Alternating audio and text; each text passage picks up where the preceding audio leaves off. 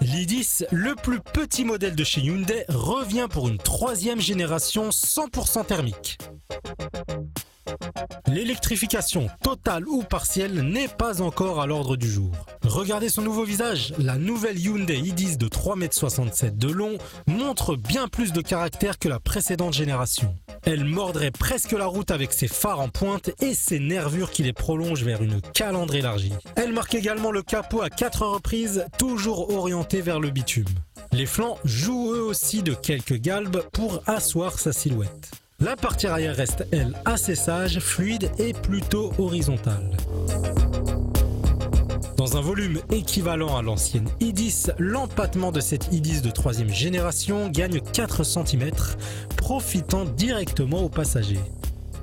Avec 4 personnes à bord, il y a de la place pour tout le monde et une banquette suffisamment confortable. Les surfaces vitrées bien dimensionnées participent à ce sentiment de ne pas être à l'étroit. Un cinquième passager peut même s'installer au milieu, mais il ne gagnera sa place que sur la finition haut de gamme. De l'espace, on en retrouve aussi dans le coffre, donné pour 252 litres comme avant. Il s'agit de l'un des plus grands dans la catégorie.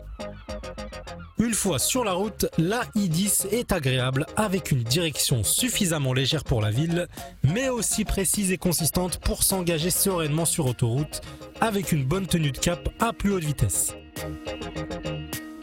Quant au moteur le plus modeste de la gamme, un 3 cylindres 1 litre MPI de 67 chevaux, il s'en sort honorablement et ne rechignera pas, s'il le faut, à sortir des villes, son terrain de prédilection.